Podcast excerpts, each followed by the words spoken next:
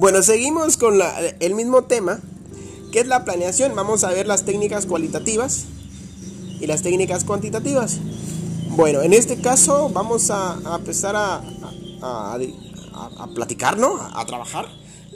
La clasificación de las técnicas de planeación. Ya definimos que era una técnica de planeación que nos ayudan a, a ver hacia el futuro, nos ayudan a administrar recursos y todo ese rollo, que ya lo trabajamos en el podcast anterior. Bueno, las técnicas cuantitativas, o sea, cuantitativos, nos estamos refiriendo que esta técnica nos ayudan a contabilizar, ¿no? A saber en datos numéricos cómo es que estamos.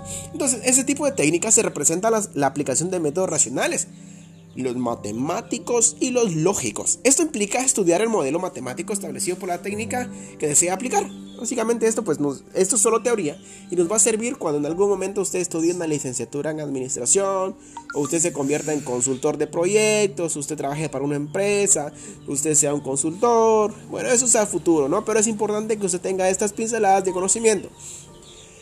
Bueno, entonces, las técnicas cuantitativas son las más utilizadas en los negocios. Porque, ¿y de qué estamos hablando de un negocio? Estamos hablando de plata, ¿no? ¿Cómo vamos a administrar esos recursos? Las investigaciones de operaciones son una herramienta que utiliza técnicas de modelamiento matemático, análisis estadístico y optimizando la matemática, con el objetivo de alcanzar soluciones óptimas o cercanas a ellos cuando se enfrenta a problemas de decisión complejos. La investigación de operaciones. ¿Cómo es que andamos económicamente? Pues hay que hacer un análisis hay que hacer un estudio, hay que hacer esto, ¿no? Entonces ahí es donde se va haciendo una, un balance donde si es que andamos bien económicamente, cuáles van a ser nuestras estrategias para, o una medida paliativa para poder pasar esta situación. Por ejemplo, las empresas ahorita con el COVID-2019 están buscando estrategias para ir, para poder paliando la, ir paliando la situación, porque muchas personas se van a quedar sin empleo, ¿no? Y, máximo que las personas que no se adaptan a la tecnología. Imagínense que usted está trabajando en una empresa y dice, bueno, vamos a implementar el teletrabajo. Usted va a trabajar a través de va a trabajar desde su casa y necesitamos que haga esto, que haga esto, que haga esto, que haga esto y vamos a unificar, vamos a hacer portafolios digitales y va a enviar toda la información. Pues las tunas y cuando yo iba a compu, yo me dormía. Apenas sé prender la computadora, por ejemplo. Cositas como esas. Pues la, eh, esta estamos hablando de la investigación de operaciones. Y luego tenemos el, método de ruta crítica, las redes CPM. Método por ruta crítica. El método del camino crítico es un proceso administrativo de planeación, programación y, y ejecución, control de todas y cada una de las actividades componentes de un proyecto, que debe desarrollarse dentro de un tiempo crítico y al costo óptimo. Es decir, que este método está diseñado para proporcionar diversos elementos útiles, información a los administradores del proyecto, va a exponer la ruta crítica, donde qué es lo que vamos a hacer, cuáles son, van a ser nuestras prioridades, dónde tenemos que actuar primero, cuáles son nuestras amenazas. Entonces, por otra parte, si la actividad de la ruta, ruta crítica se retarda, el proyecto como todo se retarda la misma cantidad. Bueno, luego tenemos la técnica de PERT, que es la que más me gusta porque es la evaluación del programa y, la revisión, ¿no? Vamos a revisar cómo está nuestro programa, cómo está funcionando nuestro modelo, cómo está funcionando el sistema de la empresa. Lo vamos a, revisar, vamos a evaluarlo y vamos a hacer propuestas. No es un sistema de red de tipo en el cual se identifican diversos acontecimientos en un programa, un proyecto que tiene con el objetivo, con tiempo planeado para cada uno y colocados en una red. Bueno, tenemos la planeación, planeamos hacer un conjunto de actividades dentro de tantos meses y hoy vamos a evaluarlo, ¿no? Vamos a ver cómo está la situación, vamos a ver si es que estamos cumpliendo, cumpliendo con lo que se ha escrito.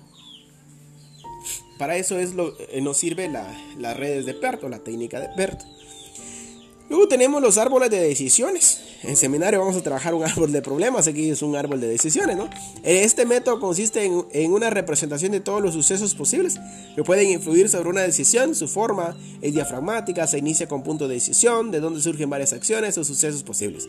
Tenemos el centro, eh, eh, digamos, tenemos el problema o tenemos el tema, de ahí tenemos que desglosar porque de ahí van a ir partiendo diferentes sucesos. Tenemos un problema, bueno, tenemos un problema eh, en una empresa no hay comercio. El tema es que no hay comercio, ¿no? Entonces, ¿por qué no hay comercio? Entonces empezamos a desglosar nuestro árbol. No hay comercio por la crisis económica, por, eh, no sé, por todos los problemas que se puedan dar en ese caso. Eh, medio estudio de la factibilidad, cuán factible es. Es una herramienta que se utiliza para guiar la toma de decisiones en la evaluación del proyecto. Yo creo que en la vida todo tiene solución y en, la administración, pues para eso sirven las estrategias, ¿no? Hacer un estudio de factibilidad, pues aquí le llama, cuando van a construir algo en el área de la reserva de la biosfera dicen, bueno, vamos a hacer un estudio de impacto ambiental. Vamos a ver si es posible hacer una construcción, o si es posible o no es posible, ¿no? Lo mismo sucede acá, vamos a hacer un estudio de factibilidad, vamos a ver cuán posible es implementar esa estrategia. Vamos a ver cuán posible es implementar esta herramienta para poder incrementar o, hacer o agregarle valor agregado a la empresa. Luego tenemos el diagrama de Ishikawa. No, no me crean, pero le llamamos la espina de pescado. Yo creo que alguna vez lo utilizamos en la clase. el diagrama de causa y efecto. Es un diagrama de, que lo inventó un japonés, pues, por, eso, se llama Ishikawa cuando, yo, cuando yo estaba estudiando decía Ishikawa, decía no, pero lo correcto es Ishikawa. En común en nuestro lenguaje, la espina pescado, causa y efecto. Es una herramienta que va a identificar las variables o causas que intervengan en el proceso, pudiendo comprender así el efecto que podría resultar o modificar los resultados, casos o factores. La estructura del diagrama de, de Ishikawa es, es intuitiva, identifica un problema o efecto y luego enumera un conjunto de causas. Es bien interesante.